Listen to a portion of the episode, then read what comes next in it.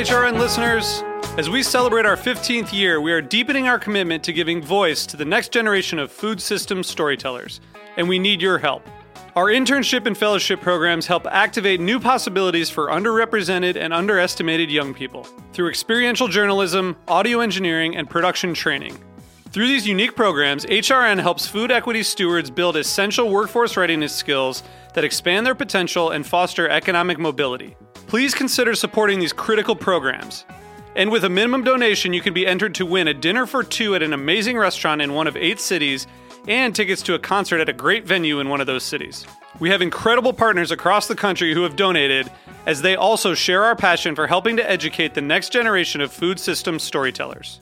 Check out heritageradionetwork.org slash 15 to donate and enter to win today. That's heritageradionetwork.org slash 15 to donate and enter to win today.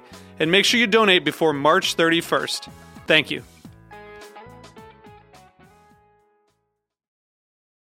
This episode is made possible thanks to listeners like you. Want to support independent food radio? Go to heritageradionetwork.org slash donate today.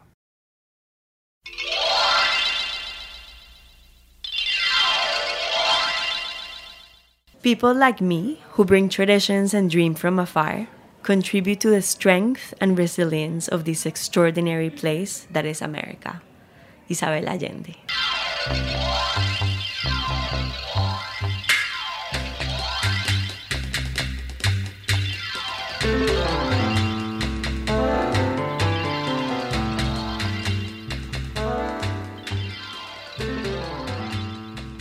Bienvenidos a Buen Limón Radio. Tengo el gusto de darles la bienvenida a cinco invitadas maravillosas que vienen desde San Francisco. Estamos aquí con unas mujeres que son parte de una iniciativa increíble que se llama La Cocina. Una de ellas se llama Leticia. Leticia, por favor, cuéntanos qué es La Cocina. La Cocina es una organización en San Francisco que es una incubadora de negocios para servir a mujeres inmigrantes y mujeres en general que tienen menos oportunidades para poder empezar negocios de comida. Y yo llevo ahí trabajando 11 años, soy una de las directoras y nuestro trabajo realmente empezó cuando se construyó una cocina, una cocina comercio, comercial que tiene como 2.000 pies cuadrados en el vecindario de la Misión de San Francisco. Y la idea fue empezar un espacio en donde todas las personas que estaban ya cocinando, por ejemplo, vendiendo tamales en la calle, vendiendo comida desde sus casas, podrían venir a esa cocina para poder sacar todos los permisos y todas las licencias que se necesitaban para poder empezar un negocio ya formal, para poder tener un negocio en donde podrían vender, por ejemplo, en farmers markets o hacer fiestas, porque cuando estás cocinando en la casa no tienes esa oportunidad. Claro. Entonces la cocina empezó en 2005, yo empecé a trabajar ahí en el 2008 y estamos pues súper emocionados de estar viajando y platicando un poco de nuestro trabajo a través del libro que escribimos. Bueno, y veo que este libro que es hecho por Chronicle Books tiene historias de todas las personas que trabajan con ustedes. Cuéntame cuál fue la parte más emocionante de poner sobre el papel la historia de esta organización. Llevamos muchos años sabiendo que las chefs que cocinan en la cocina son de lo mejor. O sea, que su comida y su talento es algo que merece conocerse.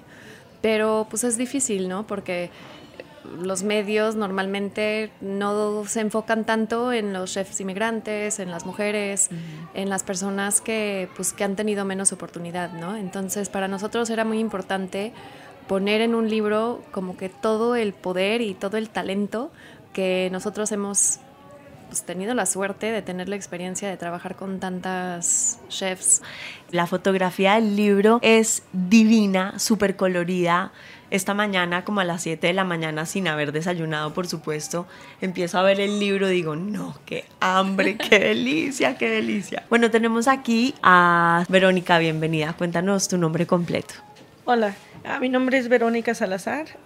yo soy dueña del Guarache Loco. El Guarache quiere decir es una tortilla ovalada rellena de frijoles. Es algo típico de la Ciudad de México. Nosotros tenemos el restaurante en Marín. Fui el primer restaurante que la cocina abrió. Tenemos ya siete años con el restaurante, pero 14 años con el Farmers Market en San Francisco.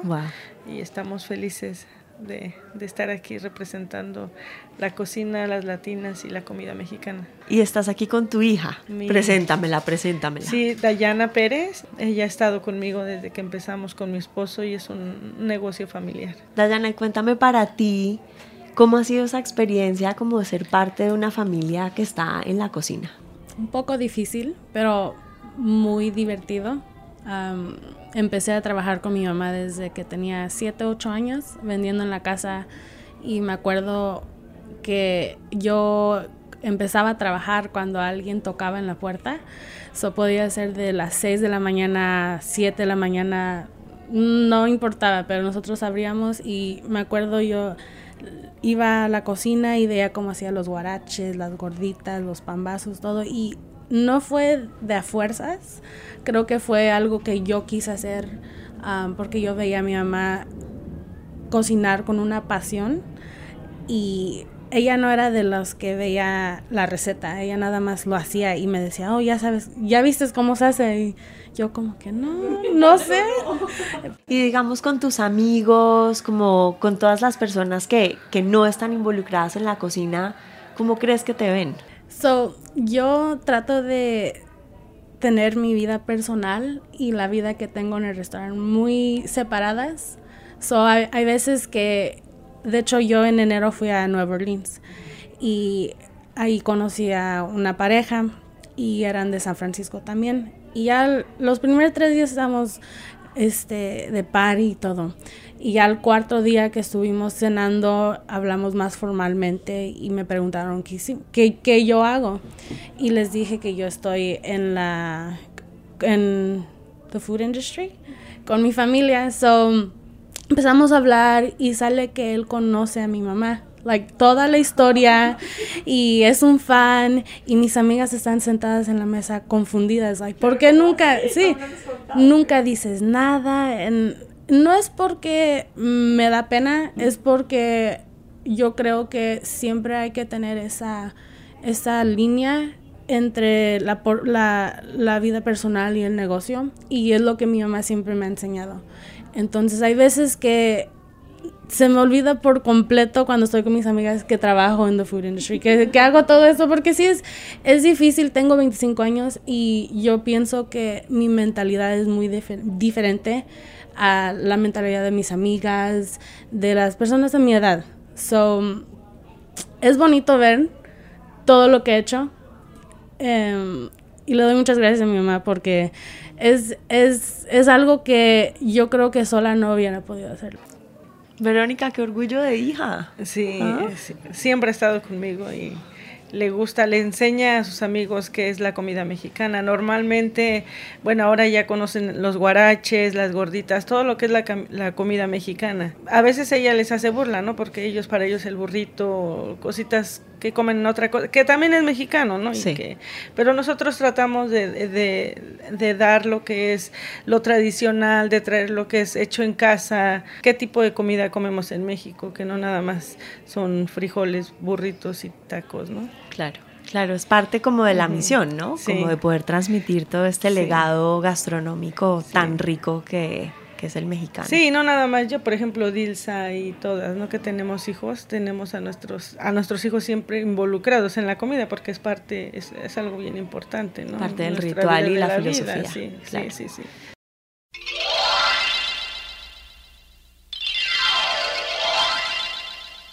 Dilsa, y cuéntame entonces, antes de empezar la entrevista, nos estabas contando que tu familia también está involucrada en la cocina. Cuéntanos un poco de ti. Bueno, yo soy Dilsa Lugo, uh, soy de Cuernavaca, Morelos. Tengo un restaurante que se llama Los Cilantros en Berkeley y tenemos cinco años ahí. Uh, y la idea empezó justamente cuando venimos a vivir aquí mi esposo y yo y salíamos a comer y pues siempre nos quejábamos, ¿no? De que la salsa no picaba mucho, de que no había tortillas hechas a mano. Entonces vengo de una familia muy grande donde no podíamos no estar involucrados en comida todo el tiempo, ¿no? Mi papá tenía un, un terreno un poco grande donde sembraba maíz y frijol, algunas hortalizas, el maíz y el frijol para todo el año, ¿no? Entonces, los veranos para nosotros era estar allá, era estar en el campo, en la lluvia, todos juntos, y era pues un poco cansado, ¿no? Pero era divertido y era, son de los mejores recuerdos que cuando nos juntamos con mis hermanos nos, nos, este, nos disfrutamos mucho, ¿no? Y de ahí yo pienso que todas, todas mis hermanas y mis dos hermanos somos mucho de comer en casa, de cocinar, de no muchas cosas congeladas, no muchas cosas enlatadas. ¿Y dónde está el resto de tu familia? Me contabas que un hermano está en Chicago. Bueno, nosotros somos nueve. Mi mamá vive en México, mi papá ya no está físicamente. Tengo un hermano en Chicago, una hermana en Chicago y una hermana en Indiana. Y de ahí todos los demás están en México. Ah, viven en Cuernavaca y uno vive en Hermosillo. Entonces andamos por muchos lados, pero juntos siempre. y entonces este papá le hacía sus hornillas a mi mamá para siempre tener leña en la cocina, ¿no? Este era un ritual, calentaba el, el comal, mi mamá hacía las tortillas yo iba al molino en la mañana, mi papá le hizo un horno de tabiques a mi mamá en un terreno y generalmente lo prendían cuando era el Día de Muertos, ¿no? Porque hacían las ofrendas, entonces hacíamos panes grandes con los nombres de la persona que se había ido en ese año o en los años anteriores, flores y velas y todos estos panes y el olor al cempasúchil y todo eso, ¿no? Y le hablé a mi hermana que está en Indiana y le dije, oye, que tu marido le ayude a Armando y hacemos un horno en el terreno. Yo ya vi que tú eres la que confabula. Pero ya sabíamos todos, menos el dueño de la casa, ¿no? Entonces después le llamé a mi hermano y le dije, oye, préstanos tu terreno, ¿no? Bueno, el feliz, ¿no? Ya es, es solamente como un pretexto para juntarnos todos o los más que podamos y estar ahí. A lo mejor el horno va a quedar todo chueco, no, no, no les va a quedar como el de mi papá, pero es el motivo, ¿no? Estar ahí, intentarlo. Y ahorita, bueno, se nos antoja a todos hacer como pizza, ¿no? En lugar de solamente pan y como ampliar un poco las recetas para ese horno. Bueno, y nuestra quinta invitada se llama Nafi. Nafi, cuéntanos un poco de ti. Hola, ah, gracias. Yo soy ah, Nafi Fladley. yo soy de Senegal y ah, su negocio es un package food yo utilizar una fruta baobab es muy delicioso es una fruta eh, superfood, fruta. Crece uh, África, Sub-Sahara África, uh, all the way down to Madagascar. Y yo le utilizar porque yo tengo una condición uh, con su uh, blood, con la sangre, sí, uh, sickle cell, anemia. Y con, con sickle cell anemia, you need a lot of nutrients like magnesium, potassium, and growing up as a kid, my mom, when she found out that she was able to talk to a doctor that told her that um, utilizar el baobab es muy bueno para sus hijas. And she started using it and ella preparar muchos deliciosos uh, jugos con baobab y jamaica y tamarindo. So, su negocio es utilizar todos los uh, ingredientes, uh, tamarindo y jamaica, y uh, preparar los jugos. Yo también preparar energy bars y yo utilizar también baobab y otras um, ingredientes like nuts, almond, cashews, pero no utilizar azúcar. Es todo natural. Todo natural, natural. Vamos a hacer un corte de comerciales. Estamos en Buen Limón Radio, desde Heritage Radio Network, en Bushwick, New York, con nuestras invitadas de la cocina en San Francisco. Ya regresamos.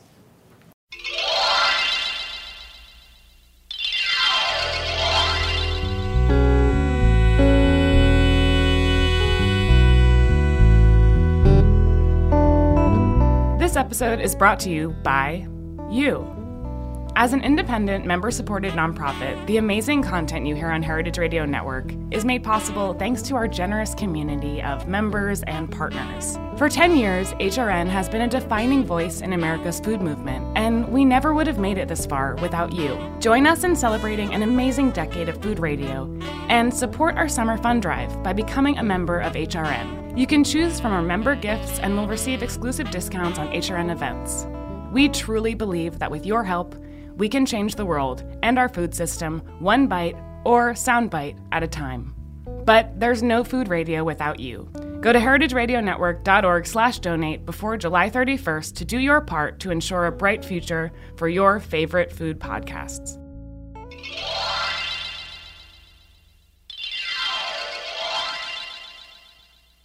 Estamos en Buen Limón Radio y la cita que leí al principio en inglés es nada menos que Isabel Allende, quien escribe el prólogo de este libro.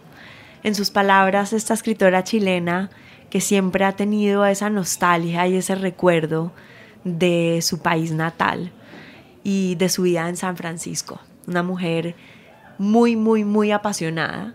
Pues es un poco como esa imagen de las mujeres latinoamericanas y las mujeres inmigrantes que vivimos en este país. Hay que echarle ganas para poder salir adelante aquí. Bueno, y hablando un poco de todo, Leticia, ¿cuál crees que es el impacto que tiene la labor que ustedes hacen? Oye, em, pues mira, la razón por la que existe la cocina es porque para mí el talento existe en, pues en todas las comunidades, en, en todas partes igual. Pero lo que no es muy igual, especialmente en Estados Unidos, es la oportunidad. El acceso a oportunidades a través de la inigualdad de, pues, del dinero es, es triste. Es triste pensar todo el talento que se está, que, que no logra salir. O sea, que no que no tiene suficiente dinero para poder empezar, que no este, la gente no le da oportunidad a las personas que no empiezan ya con oportunidad. Y eso es algo que me da mucho coraje. Entonces, para mí, la cocina, o sea, el empezar un negocio es algo que los inmigrantes han hecho en este país pues desde siempre. Llegas aquí y a lo mejor no hablas perfecto inglés, a lo mejor no logras encontrar trabajo porque pues las personas te ven rara. Entonces, pues lo más, lo más básico es tú empezar tu negocio. Claro. Y eso ha pues la razón por la que hay restaurantes chinos en todas partes de Estados Unidos es por eso, ¿no? Porque llegaron de China y pues es lo que sabían hacer, cocinar y empezaban esos negocios. Y esos negocios, no nada más el impacto, no nada más es al dueño. Y piensa en todo, o sea, la comida que compran, la comida que venden, la economía local, todos los trabajos que se crean a través de un pequeño negocio, especialmente un negocio como un restaurante, porque pues no no, no se puede hacer en China o no se puede como que salir, tiene que, tienen que haber cocineros, tienen que haber meseros. Entonces todos esos trabajos, toda, todo ese impacto a la economía se me hace algo que pues la razón por la que existe la cocina es, es realmente como el desarrollo económico a través de la industria de la comida. Y el impacto también, o sea, no nada más es el dueño, son los empleados y también son las familias los hijos, la oportunidad que le das. Yo, por ejemplo, mis papás vinieron de México y mi papá empezó un negocio acá y pues las oportunidades que yo he tenido a través del trabajo que él hizo por muchísimos años para crecer su negocio es enorme. Estos hijos de segunda generación están criados, digamos, como ven, vemos la historia de Dayana, con una ética de trabajo muy diferente. Claro. ¿No crees? Sí, sí, porque pues si ves a tus papás trabajando dándole todos los días de sol a sol, porque pues es algo que están creando ellos para, para darte a ti una mejor vida, pues sí, te afecta, definitivamente. Verónica, ¿cómo ves el impacto de la labor que tú has hecho en tus hijos y cómo lo perciben ellos? Pues mira, yo soy feliz de, tener a mi familia en el negocio. Mm, Joshua tiene 17 años, que Dayana ya lo metió más a la cocina porque estaba como un poquito, empezó a crecer ya con más oportunidades. A ella desafortunadamente, pero qué bueno que le tocó vivir todo lo que vivimos porque empezamos de cero. Eh, a los siete años ella era la, me ayudaba a a tomar las órdenes en la casa y, luego hacía las salsas en el molcajete y me ayudaba a correr la comida, era como una mesera chiquita. Y fue aprendiendo, ahora sabe hacer de comer, ahora le explica a la gente en el Farmers Market toda la comida, que es para mí un orgullo saber que mis hijos están involucrados en, en la parte... Eh, pues es algo familiar, ¿no? Que yo, eh, que todo esto que quisimos hacer, nuestro sueño americano, que, que la cocina nos dio la oportunidad, nos ayudó a, a crear todo esto, me encanta que está conmigo. Dayana, ¿te conmueve un poco eso, ir a tu madre a hablar como habla? Sí. Well, nosotros crecimos en un environment en donde siempre tuvimos que ser fuertes. Um, como dice mi mamá, no fue muy fácil cuando yo fui, cuando yo empecé a trabajar con ella desde los siete años. Teníamos aparte de tratando de hacer un negocio y crecer el negocio, teníamos también cosas personal. Mi hermano estaba chiquito, um, so yo fui como su segunda mamá. Cuando nosotros empezamos a vender en, en la casa, me tocaba a mí cuidar al niño, hacer las salsas. Um, había una tienda a una calle de la casa que se llama Cada Foods, que es como Safeway, no sé si. Sí. Um, so me tocaba ir con el niño, sin el niño, pero siempre estaba ahí con mi hermano.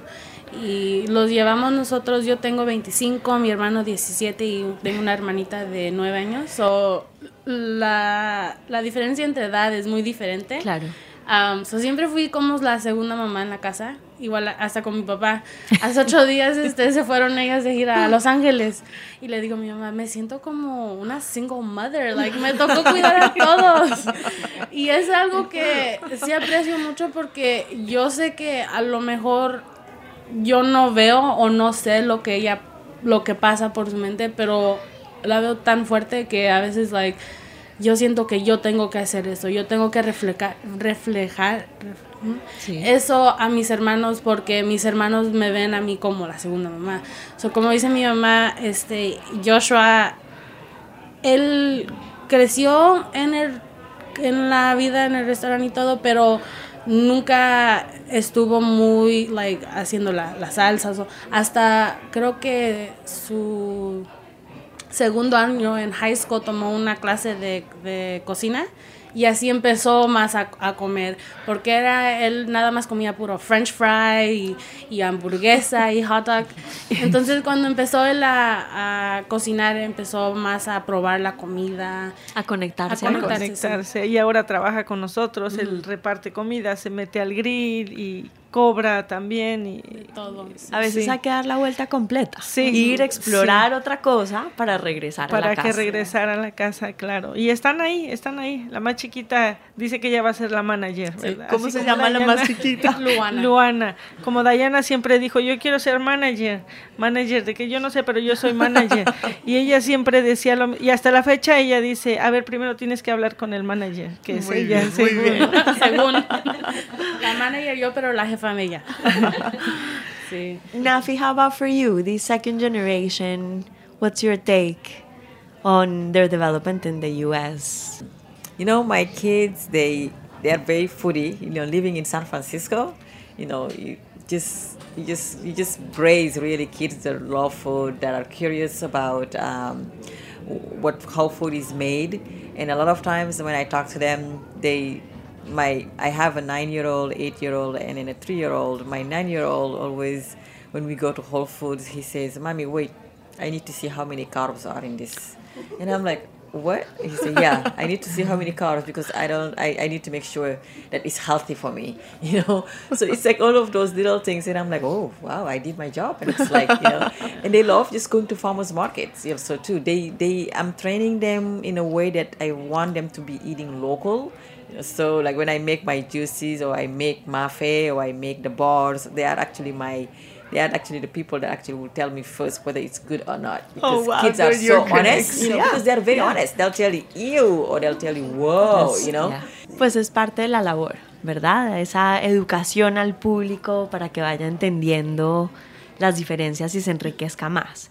Y hablando de riqueza, quiero compartirles que hay una sección del libro que me encanta que se llama Menu Ideas, que tiene como una unión, como una agrupación de diferentes platos para hacer menús. Y esto es brillante porque los libros de cocina muchas veces no tienen esto. ¿Sabes, Leticia? Uno ve las recetas sueltas, pero como cocinero en casa a veces es como, bueno, sí, pero ¿y esto como con qué y con qué más? Cuéntanos de este proceso y cómo fue este ejercicio creativo para desarrollar esta lista. Fue en parte porque para las personas que hacen libros como que no se acostumbran a tener un libro con recetas de tantos lugares del mundo. Claro. Entonces, pues muchos nos decían, pero, pero ¿cómo va alguien a hacer en su casa una comida?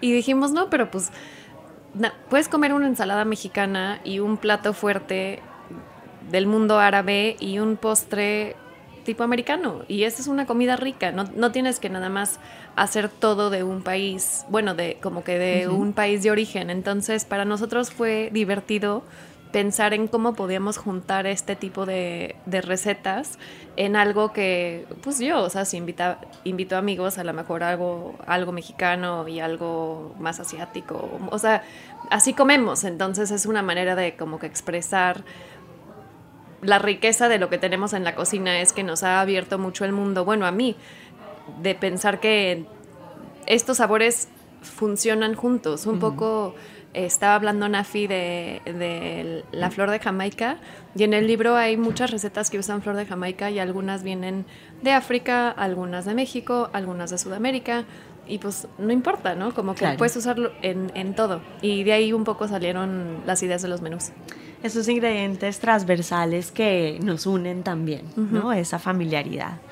Bueno, y para terminar, eh, quiero darle las gracias a cada una de ustedes, Verónica, Nafi, Dilsa, Dayana, Leticia, por estar con nosotros en Buen Limón Radio, por ser mujeres emprendedoras, luchadoras y como dices, Dayana, fuertes, porque eso es lo que se necesita para salir adelante y cumplir los sueños. Así que muchas gracias. gracias. Las estaremos siguiendo. Gracias a ti. Y bienvenida siempre a su casa, Buen Limón Radio.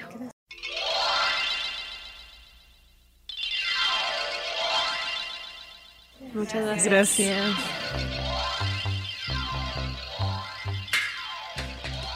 Thanks for listening to Heritage Radio Network, food radio supported by you. For our freshest content and to hear about exclusive events, subscribe to our newsletter. Enter your email at the bottom of our website, heritageradionetwork.org. Connect with us on Facebook, Instagram, and Twitter at heritage underscore radio. Heritage Radio Network is a nonprofit organization driving conversations to make the world a better, fairer, more delicious place. And we couldn't do it without support from listeners like you. Want to be a part of the food world's most innovative community? Rate the shows you like, tell your friends, and please Join our community by becoming a member. Just click on the beating heart at the top right of our homepage. Thanks for listening.